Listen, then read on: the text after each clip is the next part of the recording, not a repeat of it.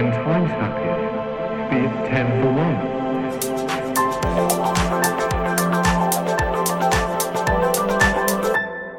Друзья, всем привет! Это подкаст «Лучше, чем мы», а я Василий Сикорский, его автор и ведущий. Я работаю 15 лет в сфере детского образования, предприниматель, отец двоих детей. Здесь я встречаюсь с разными интересными родителями и яркими представителями сферы образования, тренерами, учителями, руководителями образовательных организаций. И мы ведем глубокие, честные диалоги о том, как растить наших детей. И цель этого подкаста – сделать родительство более понятным, интересным и эффективным, а наших детей сделать более счастливыми и успешными. Спасибо, что слушаете. Друзья, сегодня разговаривал с Ириной Неуминой и Эмином Алиевым. Ирина – вице-президент э, Федерации скейтбординга России, а также автор и руководитель проекта «Социальная скейт-школа». Это некоммерческий и негосударственный проект, который направлен на то, чтобы социализировать детей и подростков через скейтбординг. Имин – один из ведущих тренеров а, этой школы. И мне видится, что проект однозначно необычный и очень интересный. Поэтому, если вам тема скейтбординга близка, однозначно рекомендую слушать.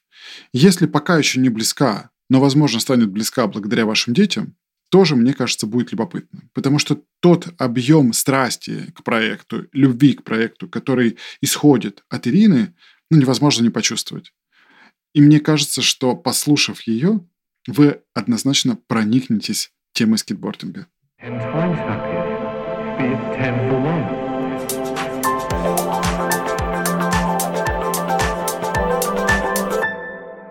Очень рад вас видеть. Спасибо большое, что выделили время и готовы поделиться а, тем, что знаете, и тем, над чем работаете.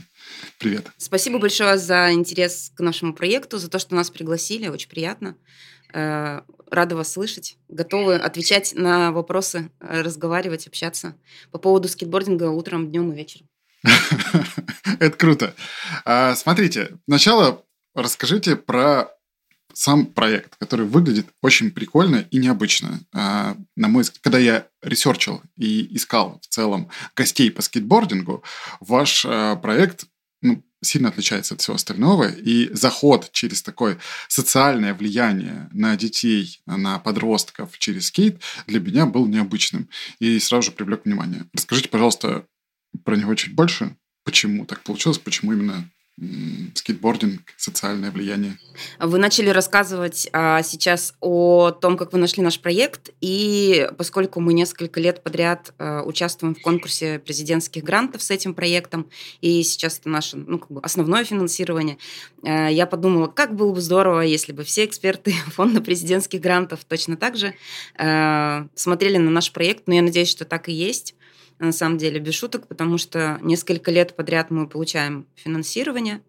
Вот. Э, В чем, наверное, истоки и секрет всей этой... Наверное, во-первых, мы начали делать это до того, как э, писать гранты и получать грантовое финансирование стало мейнстримом. А, И этот проект не был написан ну, в привычном понимании этого слова. То есть это не было такое ну, как бы задачей, да, там, ребята, а сейчас давайте сядем, придумаем, напишем а, и начнем реализовывать. Он э, складывался очень длительное время, а, и мы параллельно в разных городах э, примерно пришли к одним и тем же выводам, только э, Эмин в практической части, а, в эмпирической, а я в теоретической и практической. А, Предыстория такая, что я жила в городе Тюмени, работала во Дворце творчества и спорта «Пионер». Это главное методическое учреждение э, Тюменской области, которое сейчас э, как раз... э, Ну, можно сказать, что это один из пионеров дополнительного образования в Тюменской области. Учреждение, которое немного скажем так, опередила тренды, да, и э, работала по программам спортивным дополнительного образования, которые только сейчас вводятся, еще 10 лет назад. Мгм. Вот. И, соответственно, э, в этом учреждении я занимала должность э, первого заместителя директора, занималась программной деятельностью, мероприятиями, и, соответственно, раз это было сложно составное учреждение, оно работало на стыке дополнительного образования, молодежной политики и сферы спорта. Соответственно, и деятельность приходилось и проектную, и образовательную тоже э, ну, как бы адаптировать к структуре этого учреждения. И она была в нескольких плоскостях. Э, соответственно, мы занимались э, дополнительным образованием в спорте. И в какой-то момент, ну, как обычно это бывает в жизни, стечение нескольких очень сильных обстоятельств, во-первых, на прилегающей территории э, к тому учреждению, где головному учреждению Дворцу творчества и спорта «Пионер» в центре Тюмени прилегала очень классная территория. Э, во-вторых, я в это время оказалась в поездке в Берлин, где мы по молодежному международному обмену Э, как раз общались с ребятами из общественных социальных организаций Берлина, которые работали э, с сложными категориями.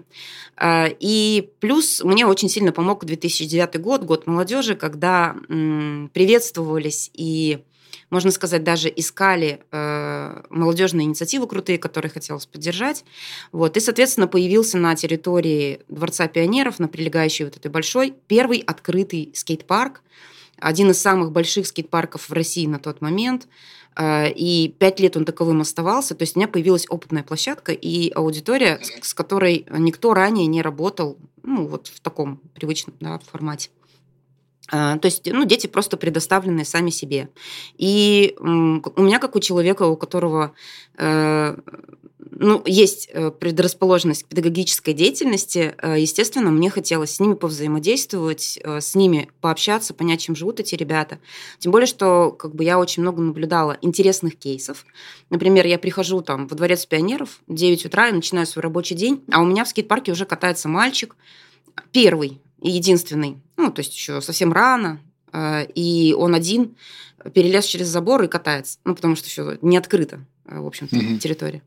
И катается на фитнес-роликах, на роликах с огромными колесами в скейт-парке, ну, где катаются только на агрессив роликах с другими абсолютно колесами, но, видимо, только такие ролики ему было ну, только такие купили, и он, в общем-то, посмотрел видео и решил, а почему бы и нет. А, ухожу с работы, этот мальчик там же, день, второй, третий, соответственно, ну, как бы появляется желание Э, с этим человеком поговорить, сказать, то ты что-то каждое утро здесь, каждый вечер, у тебя вообще все в порядке, там, а ты ел, а может там, ну, не знаю, к соревнованиям готовишься каким-то большим. Ну, то есть хочется с ним э, пообщаться, пошутить, понять, там, спросить, сколько лет тебе, как зовут, э, почему так много времени здесь проводишь. И э, потом вот, когда мы съездили в Берлин, и ребята из Берлина, общественная организация Ганквейк, к которой мы ездили по молодежному обмену, показала нам свой опыт работы с этими ребятами, я поняла, что, ну, как бы, наверное, в России так пока не работает стритворк, и было бы здорово попробовать. Тем более площадка, а, прилегающая территория у меня есть.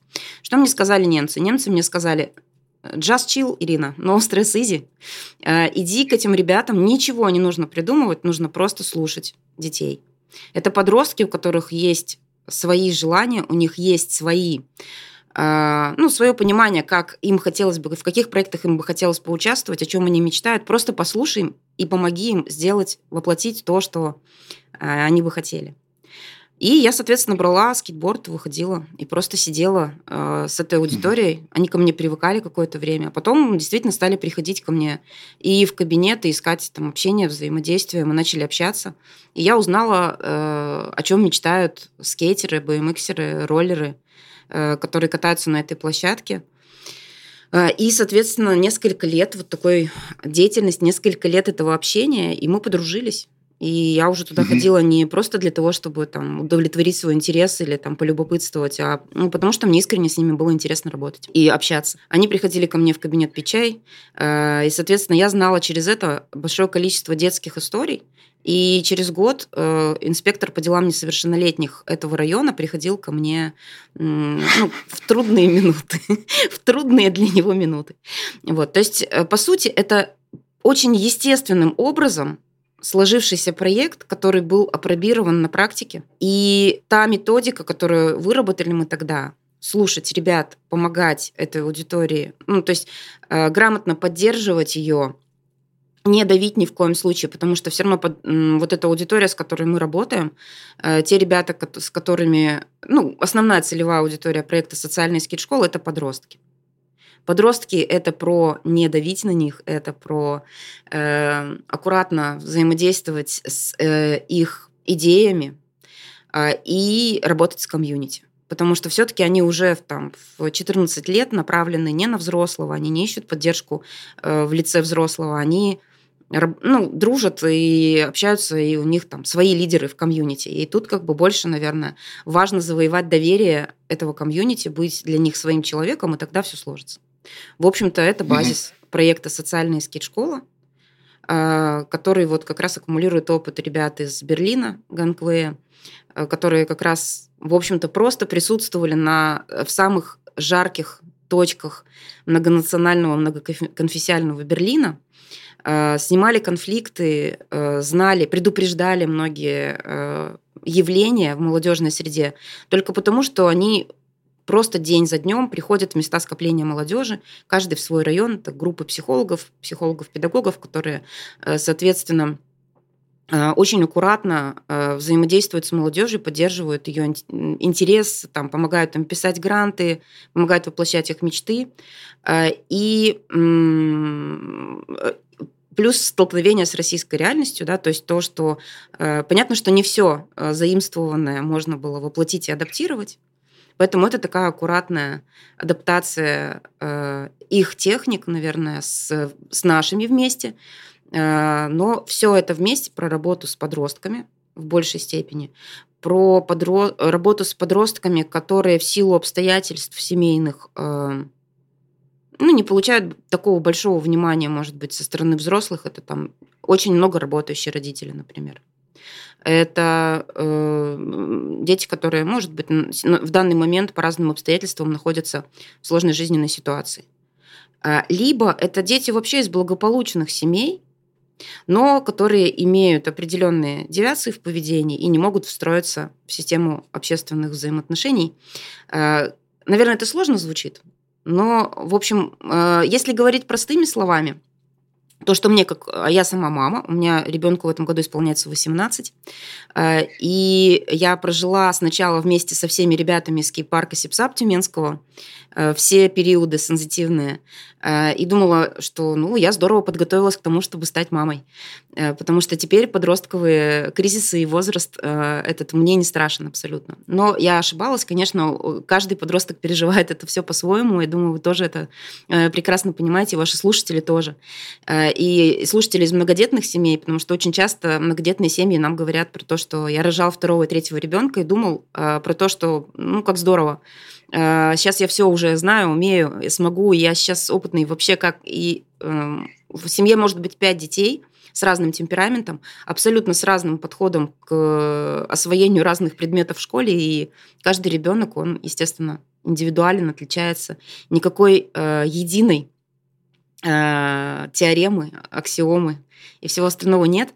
Э, самое главное, про что этот проект для меня был, как для мамы, да, то есть то, что болело у меня в какой-то момент, о чем я беспокоилась, о том, что я не могу ему дать. То есть это период где-то, ну вот, скажем, с 14 и далее – когда ты для своего ребенка уже, э, ну, понятно, что ты всегда рядом, ты поддерживаешь, но он выходит во взрослую жизнь, он ищет друзей, он ищет комьюнити. И поскольку сейчас дворовые игры, все, на чем росли мы, э, уже не так принято, ты не можешь просто там э, гонять мяч с, с соседскими мальчишками весь день. Ну, не в каждом дворе Москвы так сейчас можно сделать. Э, ну, разные ситуации. Соответственно, ну, достаточно разобщенное общество, э, плюс открытый медиа-контент, очень много факторов, которые повлияли на это. И, соответственно, я очень хотела, чтобы мой ребенок научился дружить. Дружить, поддерживать, проживать какие-то сложные моменты вместе со своими друзьями, для того, чтобы у них сложилась компания. И скейтбординг как раз идеальный ответ на этот вопрос. То, почему мы все до сих пор в этом, и почему, я не знаю, мне кажется, ребята подтвердят, когда, будут, э, когда будет их часть, они расскажут, э, что самое главное для, ну, для меня и для нас то, чему мы хотим научить э, ребят, это как раз умению дружить, быть классным другом, а, найти свое комьюнити поддерживающее, уметь поддерживать своего друга и общаться. коммуницировать. То есть, по сути, если простыми словами говорить, то э, проект э, «Социальная скейт-школа», она про формирование дружной команды, комьюнити, детей, которым э, классно кататься вместе, которые будут поддерживать друг друга, станут оплотом этого сложного периода друг для друга. И у нас есть вторая часть целевой аудитории. Это ребята из... Вот, например, яркий представитель – это Имин Алиев.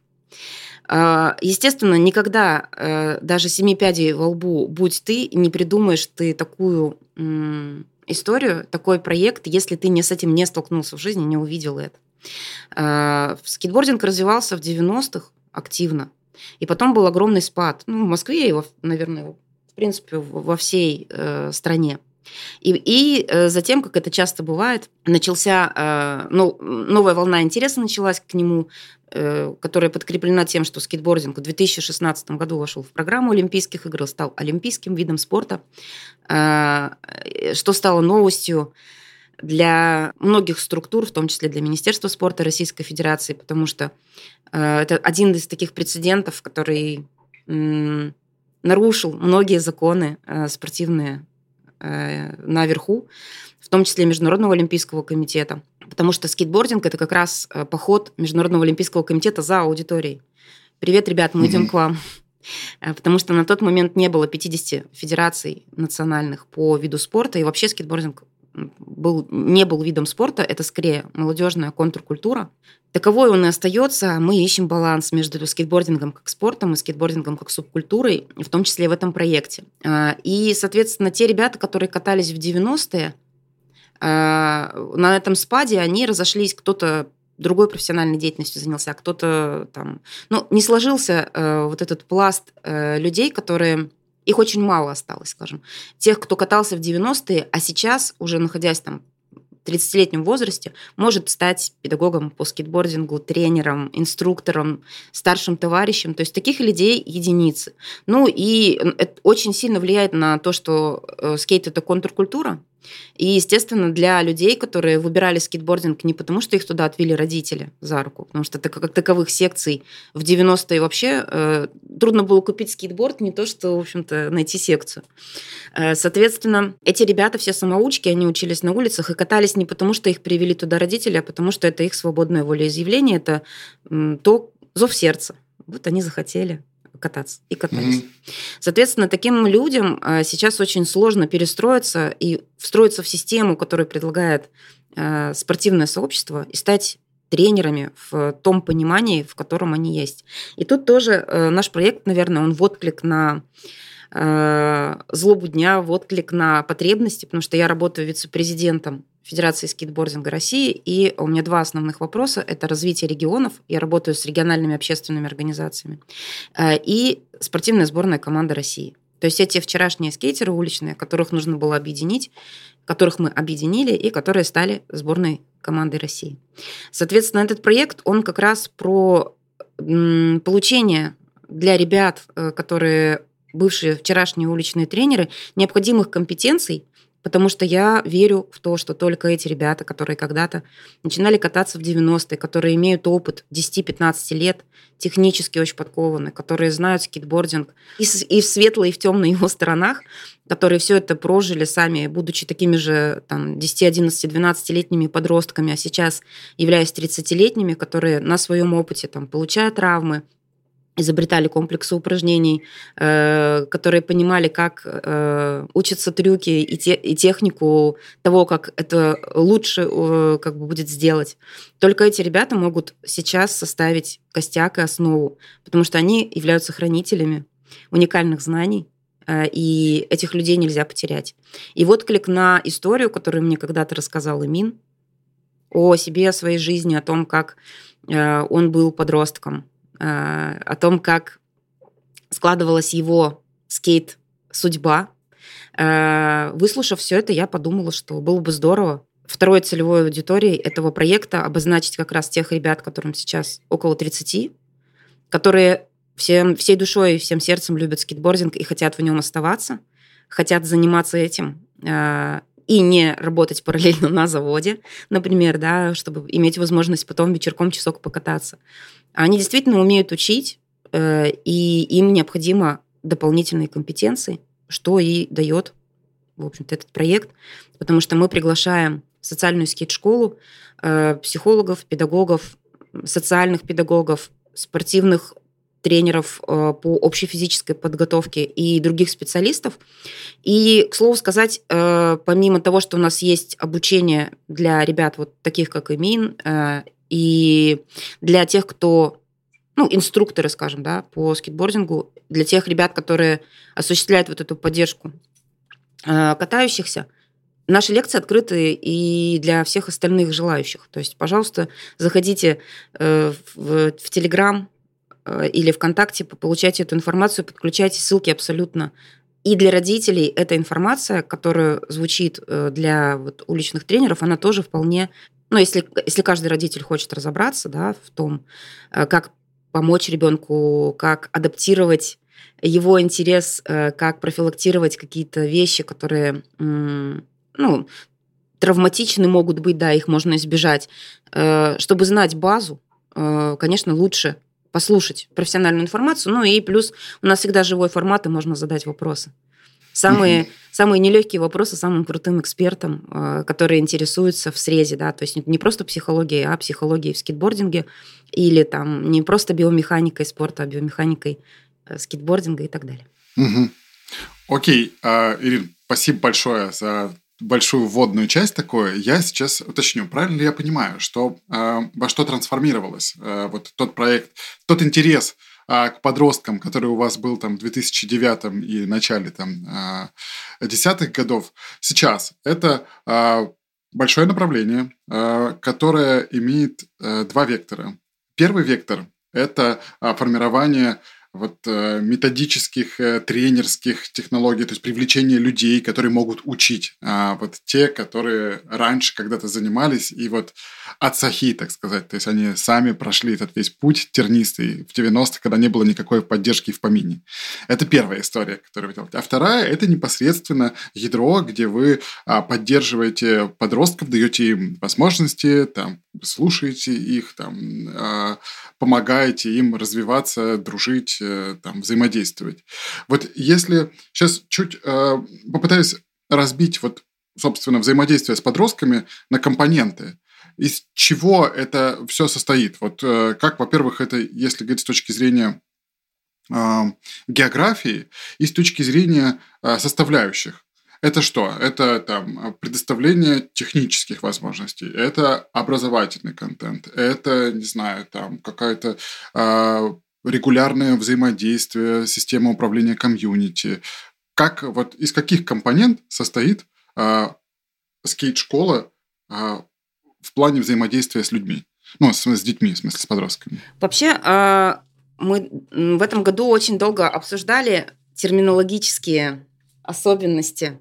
И э, нам, наверное, нужно в следующем году, когда мы будем работать, подумать над неймингом, потому что хотелось бы... Сейчас огромное количество, если я говорила раньше, что э, очень сложно было найти человека, который мог научить тебя кататься, и дети просто естественным образом ну, находили там места в городе, где наибольшее скопление скейтеров, и просто учились друг у друга, то сейчас огромное количество, ну, олимпийский вид спорта, понятно, Основных секций бесплатных от государства пока не появилось или появились в нескольких городах. Соответственно, получается, что э, ну, как бы это сейчас такая хорошая коммерческая ниша. И если ты начинаешь э, там заходить в интернет в Москве, то скейт-тренеров и скейт-школ огромное количество. И нам бы хотелось донести до всех, э, что мы не скейт-школа. То есть мы не катаем за руки, не учим, не... Мы работаем с ребятами, которые уже катаются немного, или у которых есть огромный интерес э, к тому, чтобы через скейтбординг найти себе комьюнити, найти друзей, которым одиноко, которым нужна помощь. Вот, соответственно, мы, мы готовы делиться знаниями со всеми, но работаем в большей степени с теми ребятами, которые уже сложились, как наш костяк, которые к нам пришли, которых мы нашли сами. Соответственно, у нас есть представительство в 10 регионах в этом году.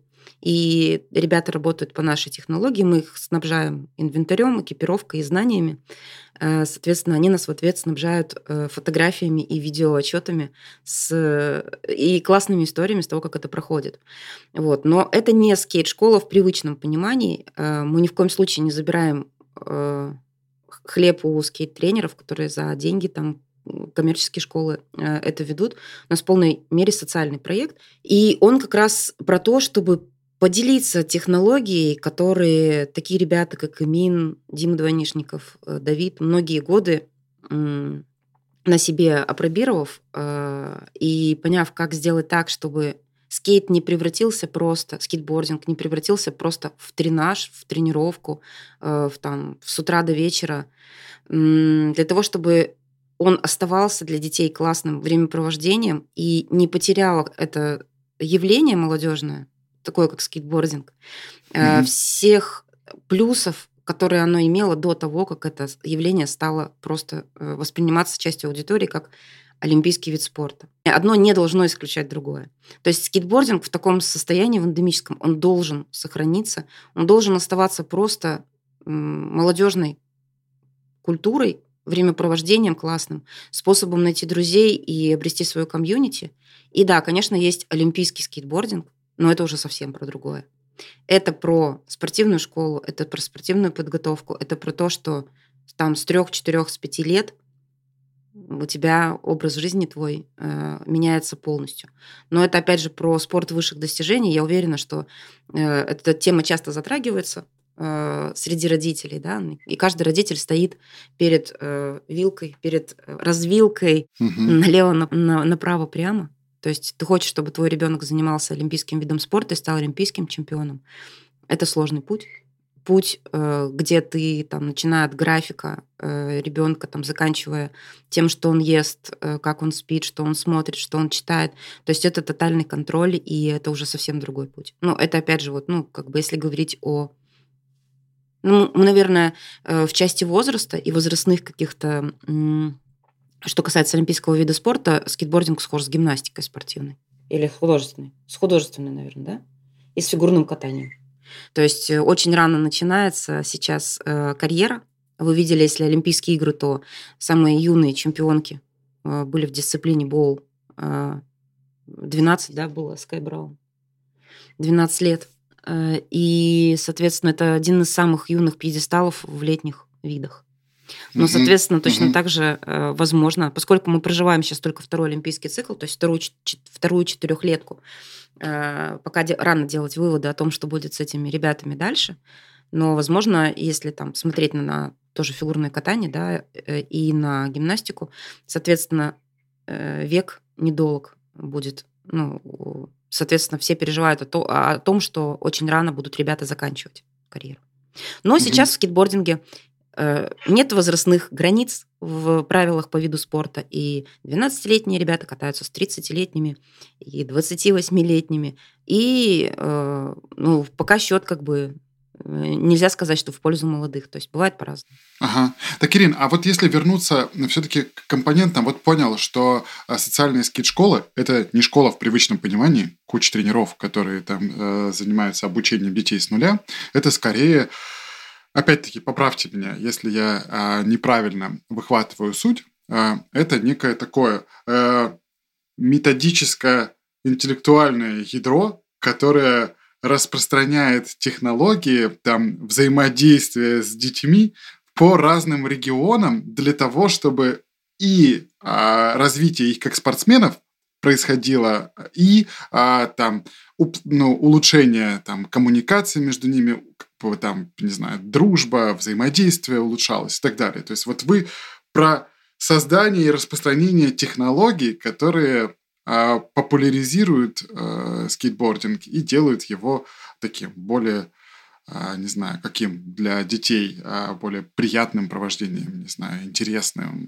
Ну, я думаю, что... Помоги... Помогите мне здесь, да. Если бы Эмин говорил сейчас, а не молчал, как обычно, он бы сказал, что это про то, что мы учим детей просто любить скейтбординг, любить кататься и дружить, и уметь дружить. Ну, как бы это самые две главные вещи, по сути. Класс. Это а все. скажите, за счет чего это получается? Вот если попытаться разбить это э, благую цель, вот про любить кататься и вообще любить скейтбординг в принципе, он из чего состоит? Ну, то есть вот ваши э, какие компоненты, опять-таки, позволяют влиять на это?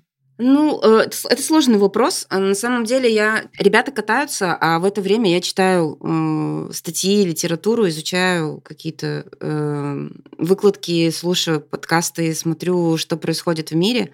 И вот сейчас у нас, кстати, будет большой обмен э, по скейтбордингу международный в конце лета в парке Горького. Собирается 42 страны, и где мы будем разговаривать о социальных проектах в скейтбординге в том числе.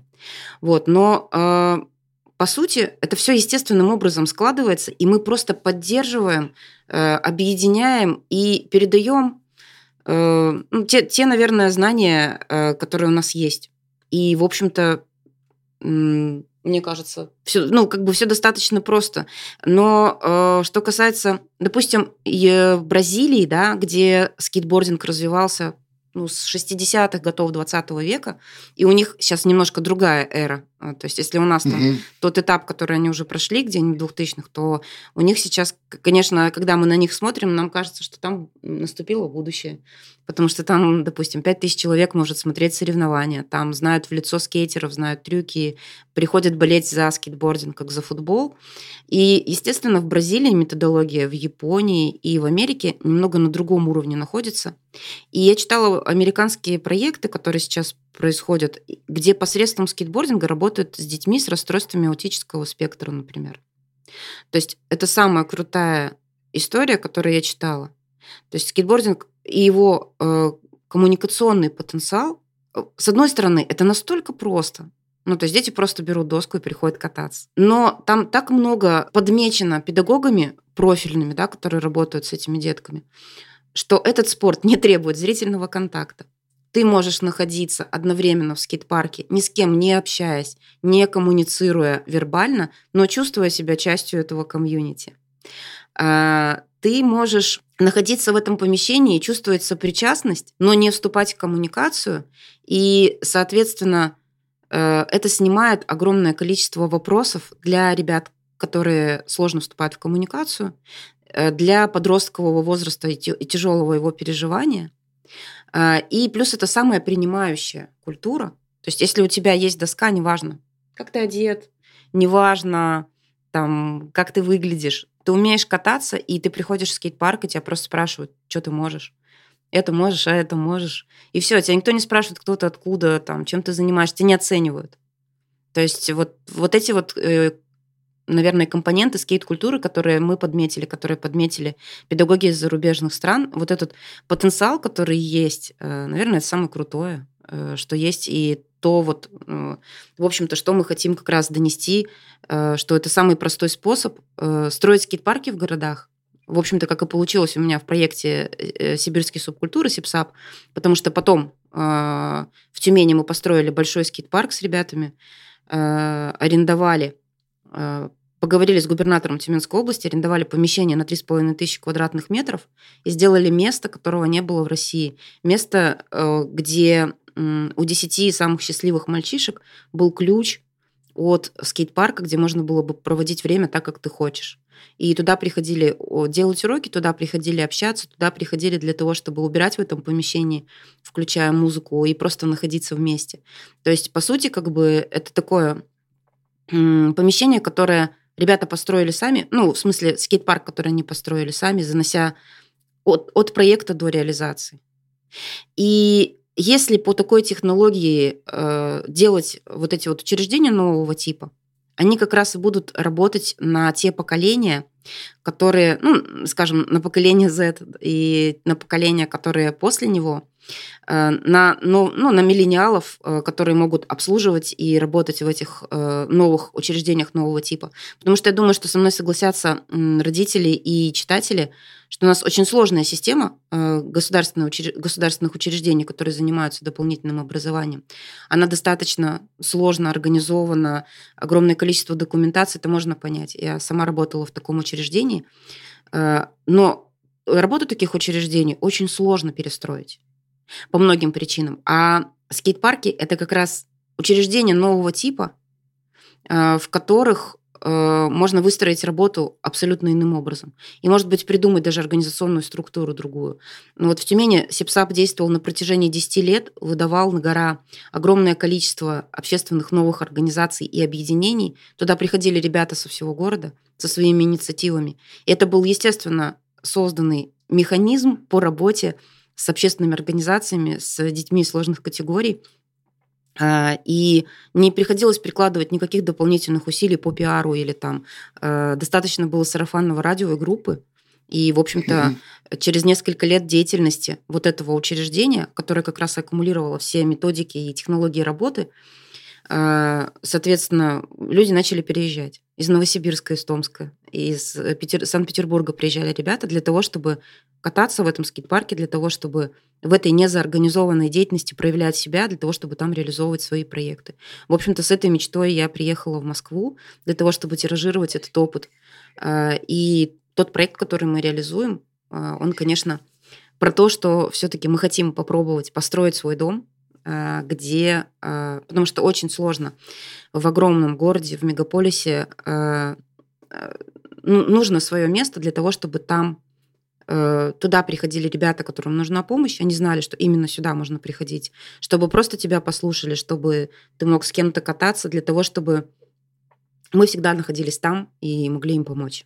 Поэтому наш следующий этап и наша мечта самая большая, что мы сможем э, построить вот это учреждение как опытную модель для того, чтобы показывать э, губернаторам, спонсорам, партнерам, родителям, а, как это может быть. А, как это может быть здорово, когда есть такое помещение, в котором можно а, реализовывать все инициативы, которые накопил проект «Социальная скейт-школа» и до этого СИПСАП в части скейтбординга.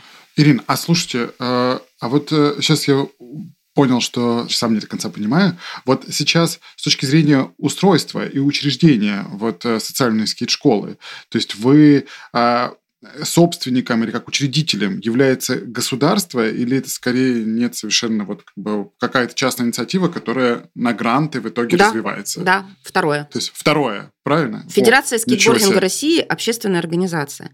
А, мы пишем ежегодно этот грант а, от э, Всероссийской общественной э, спортивной организации Федерации скейтбординга России. Вот. И, соответственно, привлекаем э, к этому проекту всех ребят, которые входят в сборную, для того, чтобы ну, они общались с ребятами для того, чтобы люди могли, э, просто дети э, с улиц могли кататься с э, чемпионами России. Потому что мне тоже кажется, mm-hmm. что это очень крутой кейс, и не каждый раз на там, как, очень часто этот пример приводит президент Федерации. Э, где вы видели, он говорит в своих речах, где вы видели, чтобы по, олимпийск, по там, в олимпийском бассейне по дорожке плыл мальчишка с улицы, который пришел и там просто захотел, не знаю, проплыть, и какой-нибудь наш там знаменитый именитый пловец. Э, соответственно, точно так же и со всеми там видами спорта, но это только спецмероприятие. А в скейт-парке ты можешь просто прийти, и там будет кататься Егор Кальдиков или Сема Кутузов. Угу. И ты можешь каждый день прийти в Сочи, в скейт-парк э, сочинский, э, и там будет кататься действующий чемпион России Семен Кутузов. Потому что он простой угу. парень. Э, и если ты подойдешь к нему и спросишь, как как, как не бояться и сделать треху через 100 ступеней, он расскажет обязательно тебе об этом. Вот, угу. Поэтому мне кажется, что да, мы общественная организация, до этого я работала в государственном учреждении, в э, Департамент по спорту и молодежной политике Тюменской области и в э, автономной некоммерческой организации, которая была ее подведомственной. А сейчас это просто общественная инициатива спортивной федерации. То есть а, спортивная федерация является учредителем вот социальной скейт-школы, правильно понимаю? Вот федерация скейтборда. Или я неправильно? Может быть, я задаю вопрос немного глупо, потому что я ну, не до конца разбираюсь, и поэтому... Я как... Ага. Да, я являюсь автором этого проекта в печатном бесплатном его виде. А, и ежегодно, когда мы подаемся на гранты, э, тот, тот, та организация, от которой мы подаемся, это Федерация скейтбординга России, Всероссийская угу. физкультурно-спортивная общественная организация. А федерация, в свою очередь, тоже является, по сути, это не государственная. Федерация – это обще... общественная организация, да. То есть, условно, если вам не дадут грантов в какой-то момент, то вам будет очень худо, и это не придет как бы спасительное государство, которое скажет, да вот, возьмите дотации какие-то. Как бы. То есть вам нужно будет крутиться и придумывать, откуда брать деньги. Да. Слушайте, серьезно, все понял. А, Нет, но мы все равно, А, я будем, бы- ну, мы все равно будем кататься с ребятами на улицах. Не, не, Просто- понимаю, вообще. Просто я Эмин будет это- немного грустный. Это дополнительный уровень сложности, да, в этой всей как бы, сложной игре. А, окей, а смотрите, а, вот если сейчас а, попробую разобраться, вы немножко этого а, затронули, когда говорили про то, что а, чем вот, не знаю, про коммуникации на скейт-площадке. Вот почему а, именно скейтбординг а, выделяется на фоне других видов спорта, и именно он имеет, на ваш взгляд, больше шансов сплочать а, детей, друг, подростков там друг с другом, а, не знаю, делать для них такой досуг, который позволяет им дружить, а, там, развиваться. Почему именно скейтбординг? Что в нем, какие в нем есть компоненты, которые выделяют его с точки зрения влияния на подростков? Почему он это про а, культуру подростка, подростковую, про взаимодействие, про дружбу, а не какой-нибудь там, ну, не знаю, условно, футбол или там еще чего-нибудь. Да я уверена, что футбол тоже, Можно? футбол тоже про дружбу, но мне кажется, на такие вопросы скейтеры должны отвечать. Вы готовы? Да. Сейчас я- Можно, я пожалуйста, Имин? Да, подвину микрофончик. У меня, конечно, есть ответ на этот вопрос, а, но я его придержу и хочу услышать от Эмина, Мгм. а, почему скейтбординг круче, чем все остальные виды Не-не, вообще ни в коем случае, да, не претендую. Скорее, в чем его особенность, которая вот может влиять и трансформировать подростков? Почему, почему скейтбординг круче, чем другие виды спорта, объединяет э, и, ну, и, может быть, даже как бы на собственном опыте, да? Почему? Почему? Да, добрый день всем. Попробую ответить на ваш вопрос. А, Ну, в скейтбординге существует куча ответвлений, куча всяких жанров. Есть, допустим, уличное катание, есть катание во всяких бассейнах, рампах, то есть миллион всяких подвидов. И помимо самого катания, то есть физических, вот там ездят, трюки делают, существует миллион всяких подводящих штук. Допустим, кто-то может стать хорошим дизайнером досок, типа, кто-то может стать хорошим проектировщиком скейт-парков. То есть существует миллион ответвлений, и очень прикольно помимо катания пытаться развивать все вот эти вот штуки в наших там ребятах или в целом вот в в, ну, вот какой-то молодой на аудитории, чтобы помимо катания ребята могли сами приобщаться и вот к разным подвидам, из чего создан скейтбординг. Ну, приведу простой пример. Вот ребята, э, типа, молодые, кто занимается футболом, им же не интересно, из-за чего там ну, мячик сделан, или как это вообще там существует. Ну, ну, типа, кто делает ворота для футбола. Ну, они это не очень вникают. В это очень все прикольно, взаимосвязано, и вот мы бы очень хотели все эти штуки развивать параллельно, помимо катания, потому что наверное, не у всех получится научиться супер невероятно круто кататься, но они, тем не менее, эти ребята смогут продолжить диалог со скейтбордингом через какую-то другую форму. Кто-то сможет стать хорошим оператором, фотографом вот, для съемок Мгм. скейт-видео. То есть, ну, вот, есть миллион подводящих всяких штук, чтобы продолжать диалог со скейтом через какую-то другую форму. Понял, Имин, спасибо. А подскажи, пожалуйста, почему а, вот, ну, именно скейтборд окружен, ну, скейтбординг, в смысле, окружен вот некой такой темой культуры, сообщества, вот, э, не знаю, как э, и рассказала контркультура, по-моему, или контр э, что-то. То есть почему, условно, не, не сформированы такие тесные или не формируются вот эти тесные связи в других направлениях? То есть я понял, что про то, что э, в скейтбординге дети, ну, участники более неравнодушны в целом к самой экосистеме, то, что ты сказал. А вот почему, благодаря каким особенностям э, в скейтбординге э, образуются более тесные связи? Почему люди как бы вот в тусовке именно себя считают, и им важно быть в тусовке в этой всей? Почему как бы открыто к новичкам? Короче, расскажи, да, вот про это. Можно я скажу, э, прежде чем э, Эмин продолжит? Мне кажется, что я слышала очень часто в Берлине э, такую фразу, что скейтбординг – это спорт для бедных. Ну, так, Мгм. так говорят в Берлине. Ну, то есть тебя родители не отдали на большой теннис, тебе не купили экипировку для занятий в хоккей, тебе просто купили э, самый дешевый инвентарь, который есть, доска, и сказали, иди, не возвращайся подольше, пожалуйста, там, погуляй на улице. Вот, но я думаю, что как раз э, вот эта общедоступность и то, что скейтбординг, он везде. Ну, то есть для того, чтобы заниматься большим теннисом, тебе нужно взять ракетку, уехать в зал или там специализированную какой-то оформленный корт. Для хоккея вообще огромное количество заморочек. Тут для скейтбординга ты просто вышел из дома, положил, кинул доску под ноги и поехал. И с помощью этого ты узнаешь пространство, ты можешь знакомиться. То есть такое простое действие, оно открывает перед тобой невероятный мир. Мне кажется, что вот в этом во многом в доступности э, скейтбординга.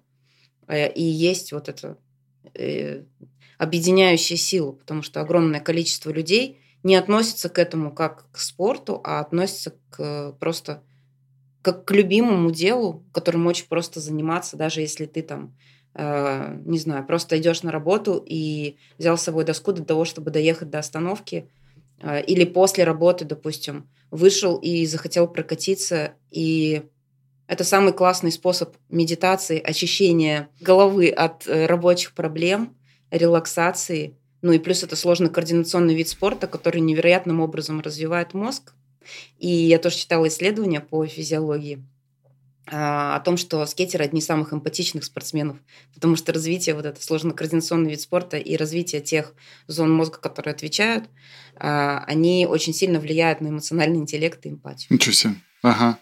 Имин, добавишь что-нибудь? Ну да, я на самом деле полностью согласен с Ириной. Э, скейт это по сути своей довольно просто. Ты можешь взять скейт, просто пойти на любую площадь, открытую или в скейт-парк, где ровное пространство, и начинать его прощупывать, просто кататься. Можешь прийти в скейт-парк, просто познакомиться с ребятами. То есть я вот когда был маленький, я зак мучил всех взрослых вопросами, вот расскажи, покажи, а вот как вот это вот эм, можешь еще раз показать, пожалуйста, я не понял. Или еще, ну, то есть mm-hmm. это такое очень открытое, ну, ну, в целом комьюнити скейтовое. Вот. И в целом, как бы вот то, что мы работаем с ребятами, с молодыми, помимо там, ну, вот их катания, трюков и так далее, мы в первую очередь им пытаемся объяснить, что ну, то, что нас объединяет, как бы в целом, да, скейтбординг, это важнее наших различий каких-то. То есть типа круто. Скейтбординг это как интернациональный язык. Можно приехать в любую страну и найти себе человека, который мыслит точно так же, как ты, абсолютно. Хотя вы даже друг друга не будете понимать по типа, языковому какому-то барьеру. Но мысли будут абсолютно mm-hmm. схожие. Вот в этом скейтбординг, как бы, мне кажется, прекрасен. Кстати, да, мы вот ездили э, с ребятами в Бразилию на чемпионат мира, и Мин там был. Э, и Э, скейт-экскурсия, она, знакомство с городом, она проходит всегда, ну, естественно, люди катаются, просто смотрят, как там архитектура города выглядит, ездят в какие-то места.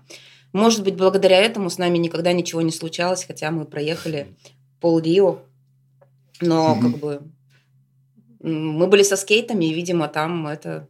Ну, у именно был один маленький, один маленький трабл, но как бы он скорее исключение было из правил. А так нас, ну, действительно принимали там за своих, видимо. Поэтому скейтбординг универсальный язык, э, уникальный, и я в этом согласна. Угу.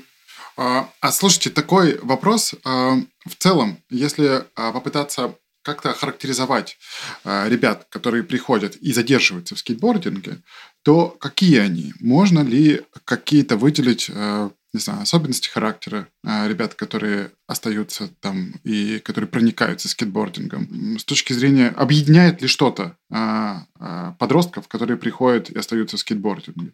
Или это совершенно разные ребята?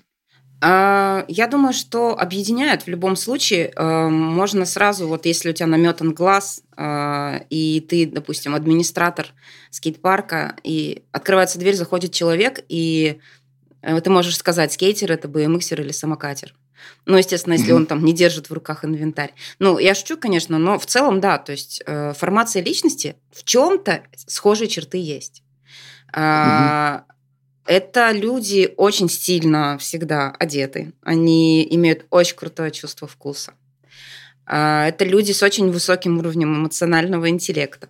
Они откликаются очень живо на... Они не безразличны. Ну, то есть вот вся аудитория, с которой я общаюсь, это очень открытая и не безразличная аудитория. А, нет такой вещи, которую они бы просто игнорировали и там, ну, не высказали, скажем, своего э, того или иного мнения. А, это очень живая аудитория, быстро подхватывающая тренды, а, очень модная.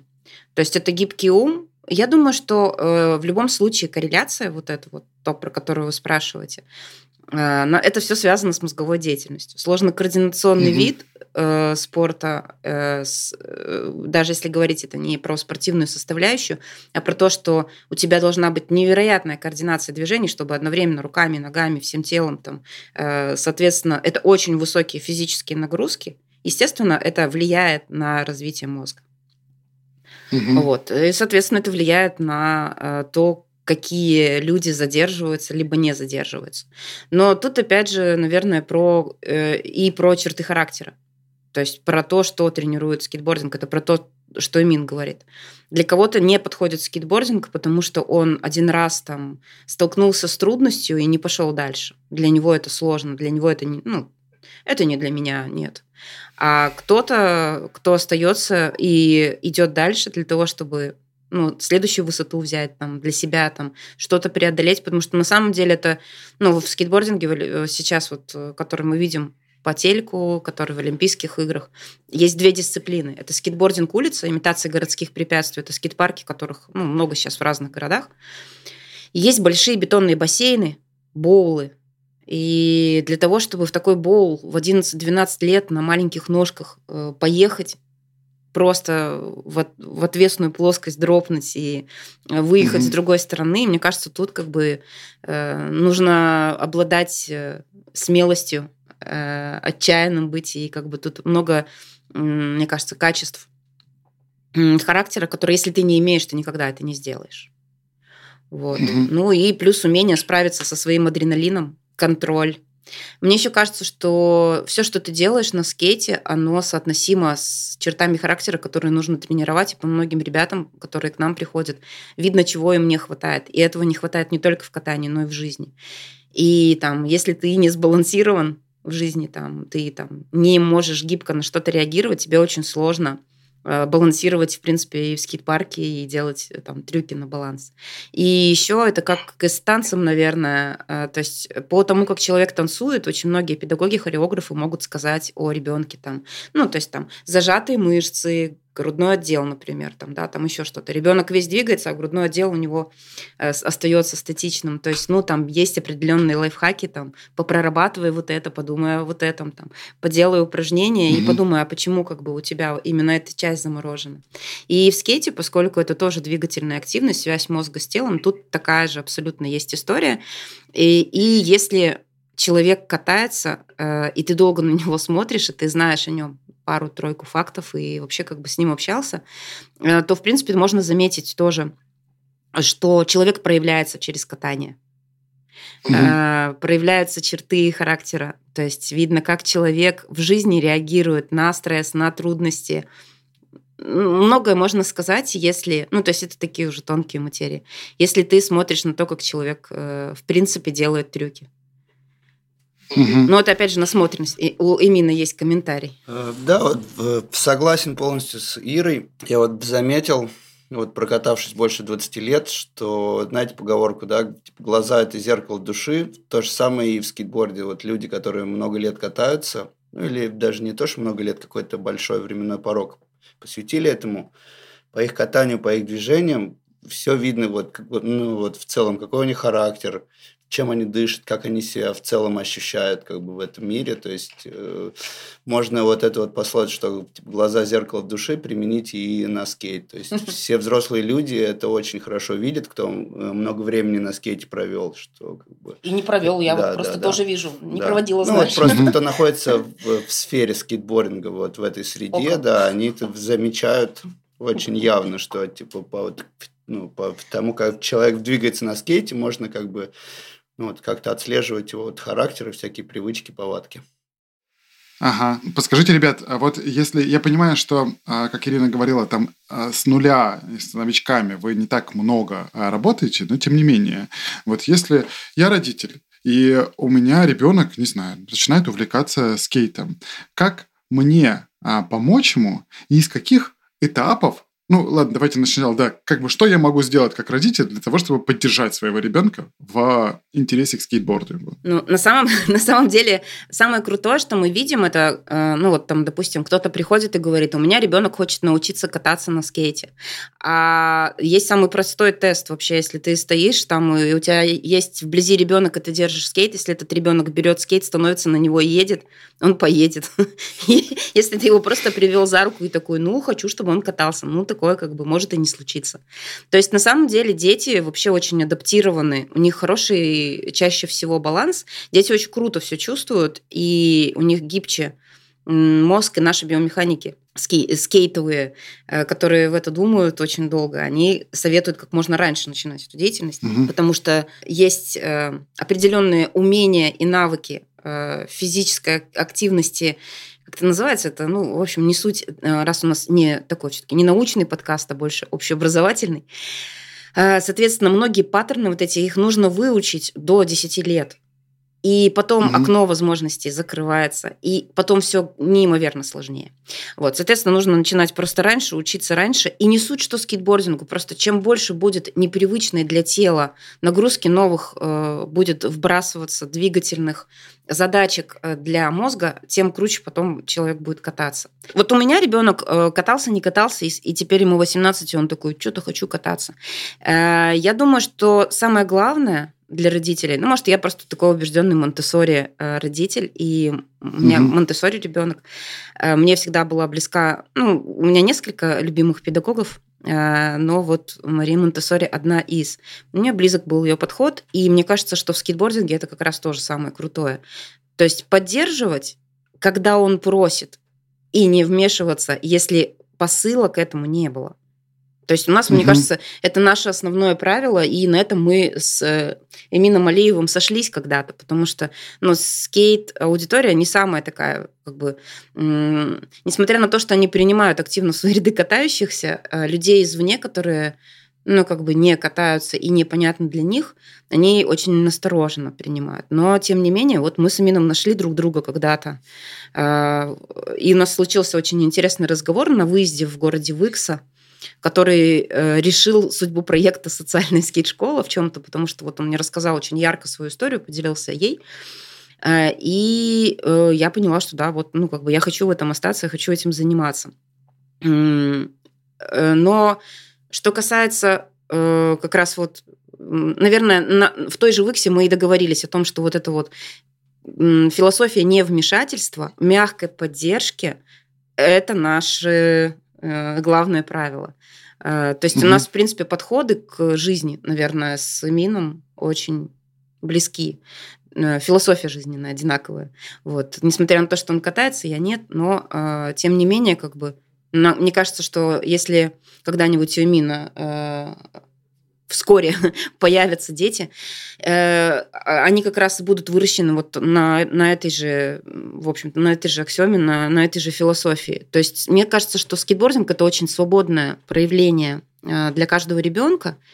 И подметить э, то, что твой ребенок хочет кататься, и очень аккуратно сопровождать это. А, потому что, ну, подростки, вы сами знаете, да, ты начинаешь чем-то интересоваться и там приводить несколько примеров, а вызывает это обратный эффект, типа, мама, ну, ну, мам. Вот. Mm-hmm. Но на самом деле очень круто э, иметь представление Э, о том, чем занимается ребенок, погрузиться вот, ну, как раз, в общем-то, для этого и созданы наши все обучающие вебинары, материалы и все, что мы проводим, и мы с удовольствием всегда принимаем родителей и стараемся их аккуратно внедрить в эту детскую аудиторию. У нас есть родители, которые начинают заниматься скейт-фотографией или начинают снимать кино, видя в этом сюжеты, или просто ну, как бы приходят э, для того, чтобы аккуратно присутствовать, не вмешиваясь. И это самое классное, мне кажется, для скейтбординга. Типа, еще бы хотел бы дополнить слова Иры на тему того, как можно родителям посодействовать и, и вот как вообще ребенка приобщить к этой скейтовой всей штуке. Я вот заметил по истечению многих лет взаимодействия с малыми, что довольно легче дается ребятам молодым ну, вот скейтбординг, если они до этого чем-то занимались, какой-то активностью спортивной, может быть, там, или, ну, какие-то резкие движения, футбол, может, карате, Да, футбол у нас такое. очень хорошо, кто То есть любая какая-то спортивная деятельность до скейтбординга, она очень влияет на чувство ловкости и всякое такое. Вот я вот сам, ну, вот когда был маленький, меня папа водил на тейквондо, вот, э, ну, ну, вот после этого занимался баскетболом очень плотно, вот, то есть любая подводящая штука, ну, вот спортивная, э, перед тем, как встать на скейт, может очень хорошо играть.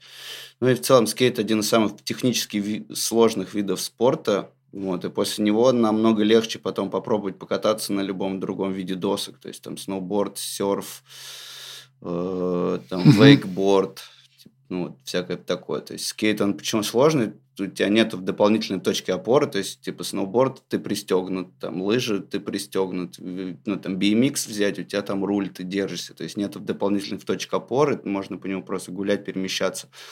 Вот, поэтому это так технически довольно сложно и вырабатывает такую ловкость особую. Но в целом как бы mm-hmm. нету каких-то конкретных прям вот типа стандартов границ. Научиться кататься и получать от этого кайфа и удовольствие может абсолютно любой, ну прям абсолютно любой человек. Угу. А Эмин, на секундочку, самый, один из самых ну нет, самый, самый техничный э, скейтрайдер России. И человек, который круче всех может объяснять очень сложные вещи очень простыми словами. Так говорят мне Слушайте, мои друзья. Это очень круто. Вот у меня на эту тему как раз тогда вопрос. А вот если попытаться, э, вот ребенок, не знаю, там, подросток. Кстати, с какого возраста дети могут начинать, на ваш взгляд, э, ездить на скейте? Не знаю, у нас вот Дима Двойнишников э, недавно стал отцом, и мне кажется, как только ребенок э, принял нужное положение, он начал кататься. Ну, то есть это как каждый решает сам в скейт-семьях, ага. как только ребенок начинает ходить, он берет скейты, там, не знаю, по коридору у, у Димаса, да, мне кажется, на он попе катается, на попе катается. На нем по квартире, то есть начинать все с этого, что ему это предоставляет как какую-то игрушку, просто поразвлекаться, просто типа, кататься на нем. Угу. И все, потом да, он на нем вырастает. Потом перерастает, да, он уже этим увлекается, для него это с самого детства что-то родное становится на этом растет, просто крепчает. На самом деле это самое крутое, потому что э, то, что мы видели, есть такая девочка Раиса э, Лил или Лиал, по-разному ее называют, бразильянка, э, которая занимает первые места, участница Олимпийских игр. Ей сейчас 15 лет. А, в 13 она как раз на Олимпийских играх была. Соответственно, мы видели ее э, первый раз на чемпионате мира вживую в Рио-де-Жанейро, про который мы как раз сегодня mm-hmm. говорили. Э, и она тогда была совсем юная, она каталась с какими-то розовыми крылышками пристегнутыми, типа она фея Винкс. Она невероятная, техничная, очень классно катающаяся девчонка. Одна сейчас э, из... Ну, она входит, наверное, в тройку самых богатых э, скейт-девчонок мира, э, самых перспективных. У нее огромное количество спонсоров, она на модных показах в 15. Но когда мы ее видели первый раз на чемпионате мира с крылышками Винкс, и она просто бегала, играла, веселилась, э, она не относилась, не заморачивалась абсолютно по поводу того, что это вот там первый чемпионат мира в истории скейтбординга. Она хихикала, просто бегала и каталась. И ощущение э, от ее катания и от ее поведения очень легкое было. То есть не было у вот этого ребенка нагрузки какой-то, ну, может, там персонал э, осознанно это делал, может, родители помогали. Потому что все-таки в Бразилии скейтбординг это спорт, который конкурирует с футболом по популярности за первое и второе место. Mm-hmm. Но вот эта легкость и ее это отношения, это очень здорово. Поэтому если все дети, которые будут заниматься скейтбордингом, э, придут в него и будут относиться к этому как, как дадено всем нам в детстве, как к элементу игры, это да, самое как, классное. Как праздник. это праздник, это, это как бы это легко, это здорово. И для базовых, э, для того, чтобы научиться базовым элементам, это самое, э, ну, правильное, наверное, в игровой форме это сделать и относиться к этому легко и непринужденно.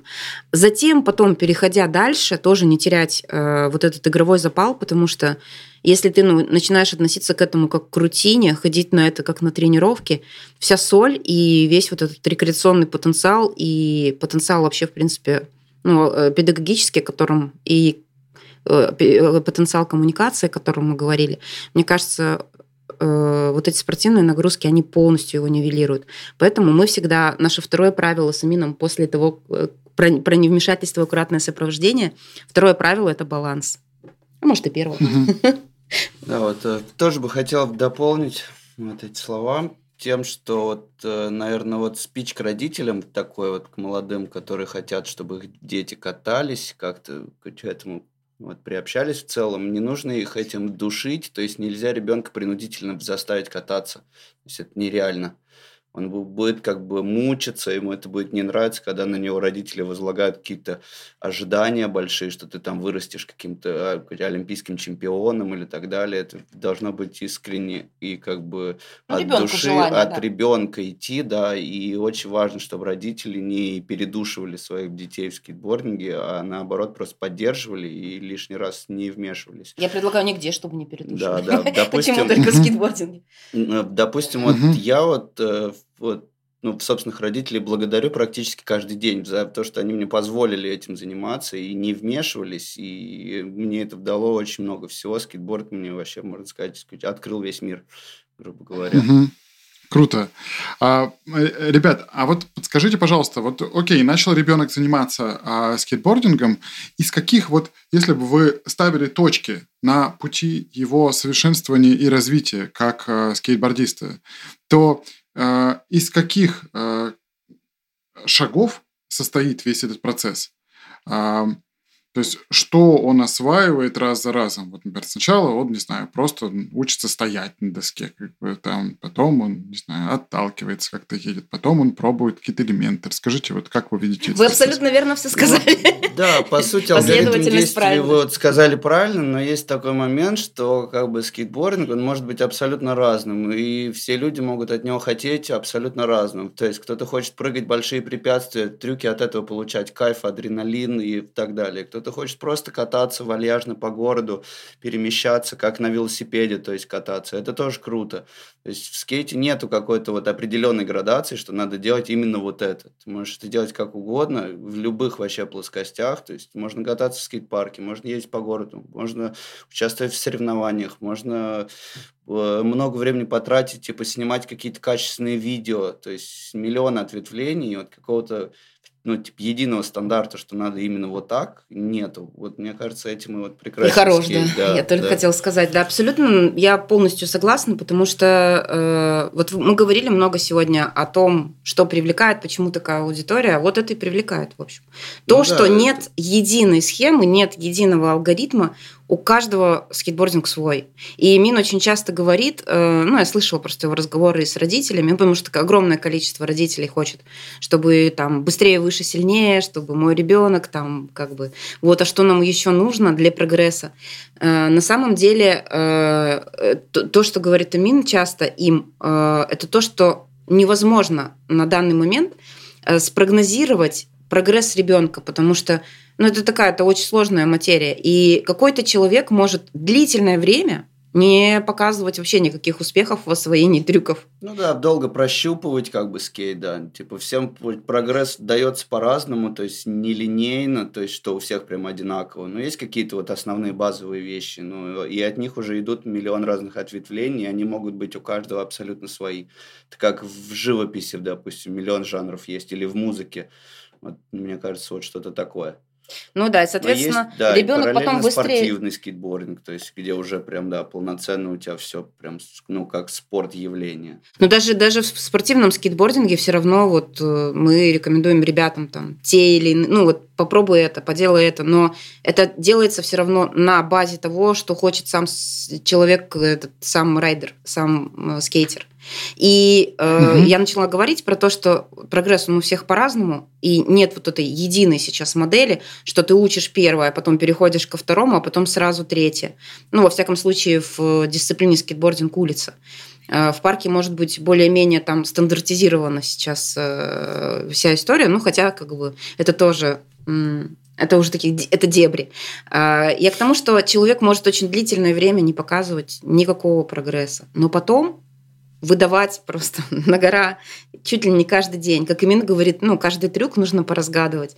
Если человек вот приходит к пониманию, к пониманию механики, мозг понимает, какой-то трюк, он его разгадывает, и от этого большое количество ответвлений, и человек может раскрыться там спустя 3-4 года. Неожиданно абсолютно. Угу. И начать э, выдавать очень крутой скейтбординг. Ну, а да. может остановиться э, на определенном уровне без мотивации. Ну, то есть тут есть, конечно, схожие черты с, со всеми э, спортивными, со всеми видами спорта, с другими спортивными дисциплинами. То есть, да, есть очень быстрые взлеты, человек очень быстро там, ребенок очень быстро добился успеха, и остановился. Он не знает, куда дальше, он не понимает, нужно ему это или не нужно. Это совпадает с возрастом 15-16 лет, с внутренними э, процессами, которые происходят у каждого человека, с процессами становления, с процессами самоопределения. И на этом этапе многие заканчивают. Многие потом возвращаются.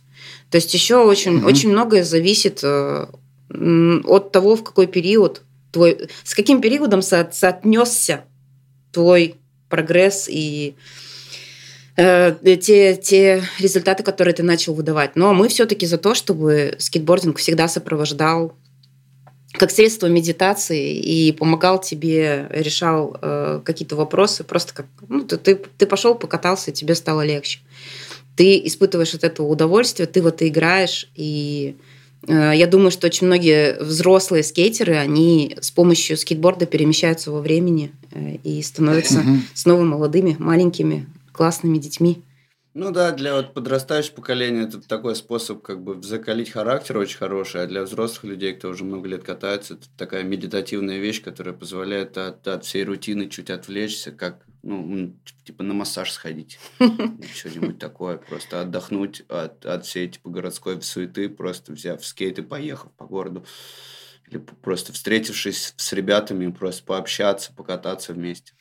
Слушайте, и, э, да, спасибо. Мы потихоньку будем двигаться уже к финальной части, потому что у нас, э, к моему большому сожалению, а, разговор идет хорошо, но время ограничено. И я а, все-таки хочу понять, вот если ребенок, который начинает там а, как-то прогрессировать, то все-таки понял, что есть много разных направлений, но вот условно сначала а, там лучше поездить просто по плоской поверхности ему, а потом пробовать как бы, какие-то там боулы, площадки специализированные и прочее. Ну, да, Или да, да, это конечно. может быть как бы...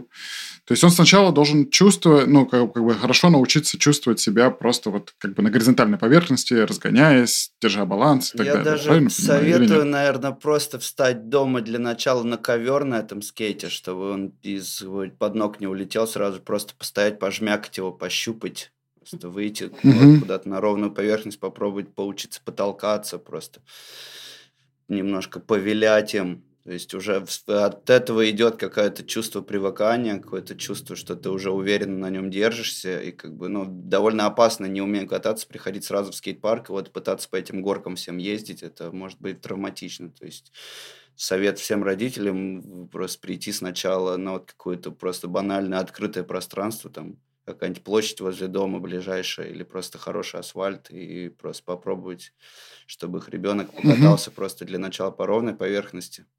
Просто немножко прощупал эту доску, потому что довольно сложно типа научиться прям сразу быстро все ездить по скейт-парку. В целом скейт сложно, потому что большой временной порог должен пройти, прежде чем ребенок его реально почувствует. Ну, обычно год, угу. год, э, полтора. Может и больше, может да. И больше. А, наверное, а, там один, либо последний, либо один из последних вопросов.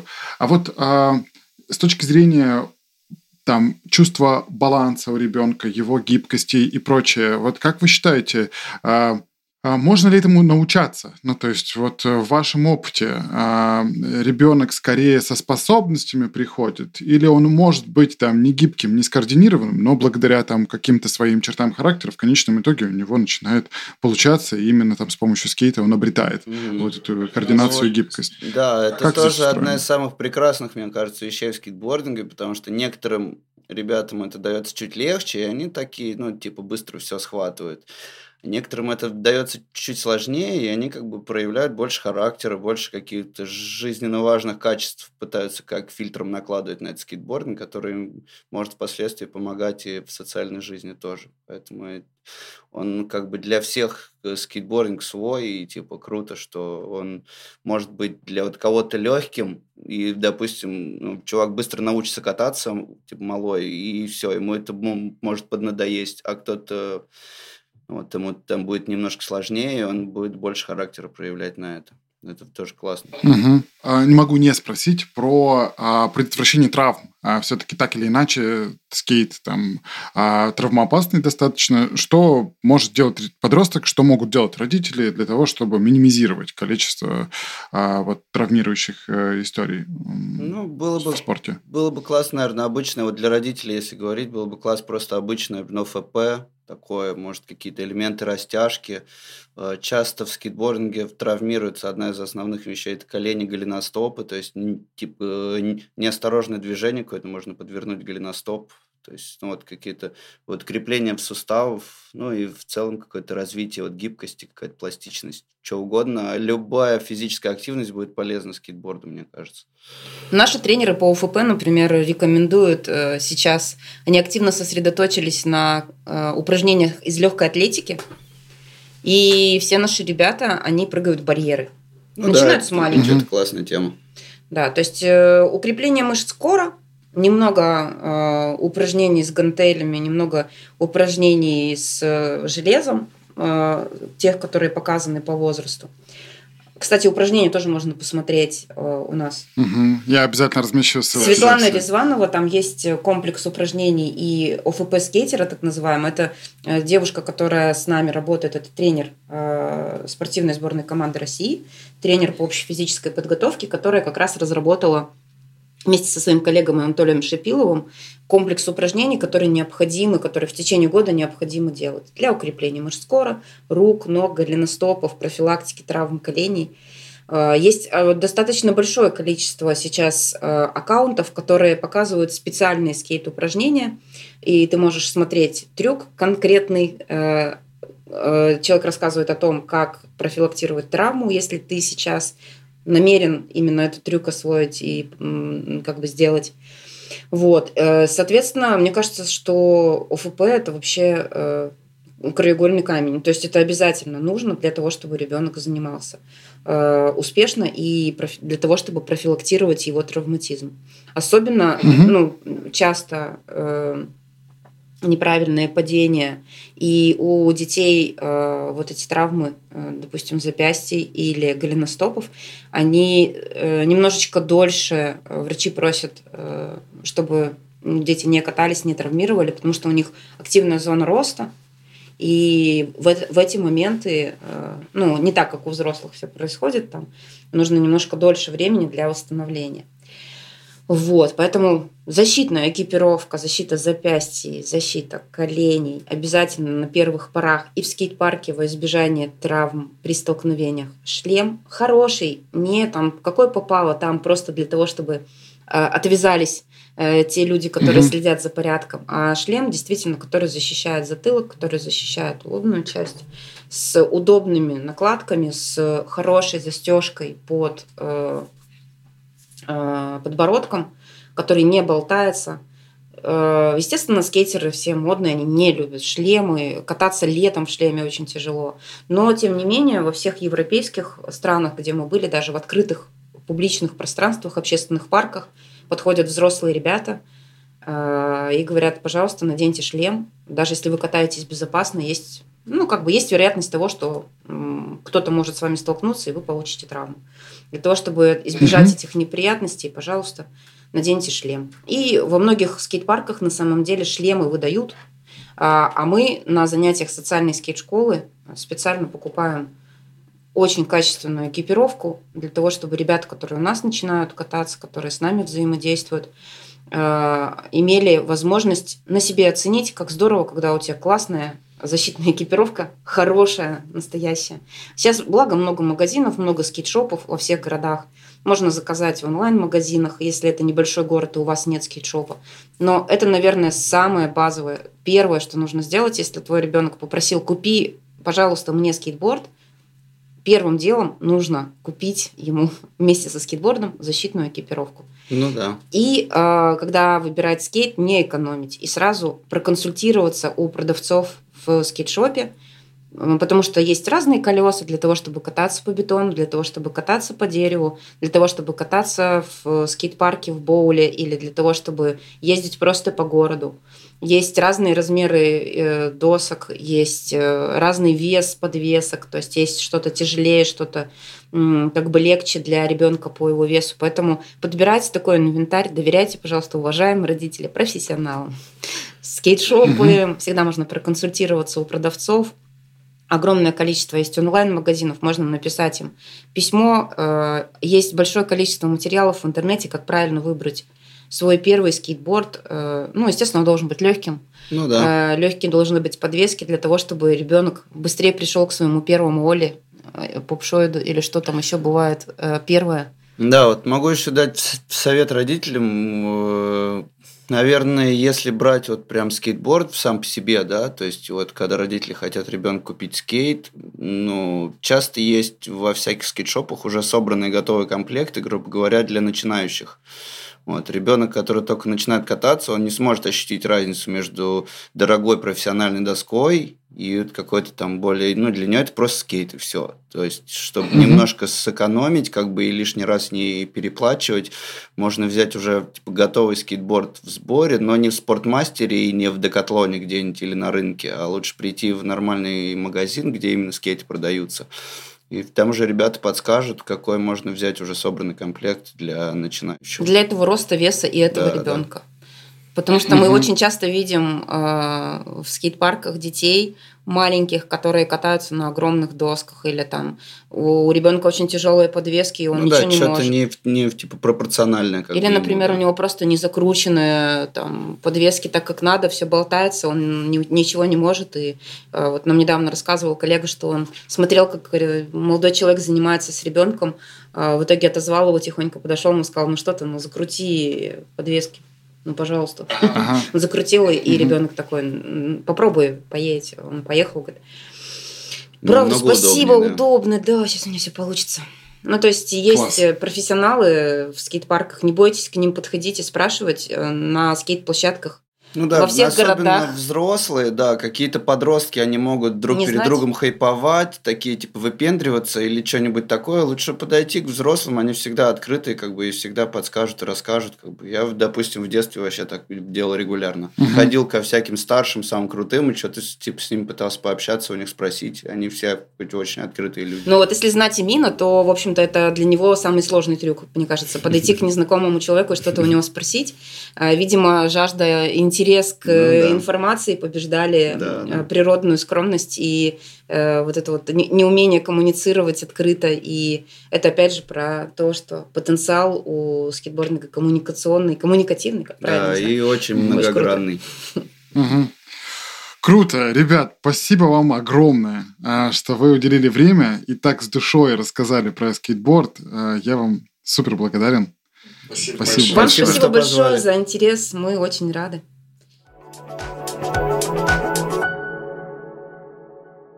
Друзья, большое спасибо, что слушаете подкаст. Если вам понравился эпизод, я буду вам благодарен за лайк на Яндекс Музыке, либо за оценку на Apple подкастах. Это позволит мне в будущем приглашать более сложно доступных гостей. Также я буду супер счастлив, если вы оставите любого рода отзыв в телеграм-канале подкаста либо порекомендуете новых гостей, с кем, на ваш взгляд, может состояться интересный глубокий диалог. Еще раз большое спасибо.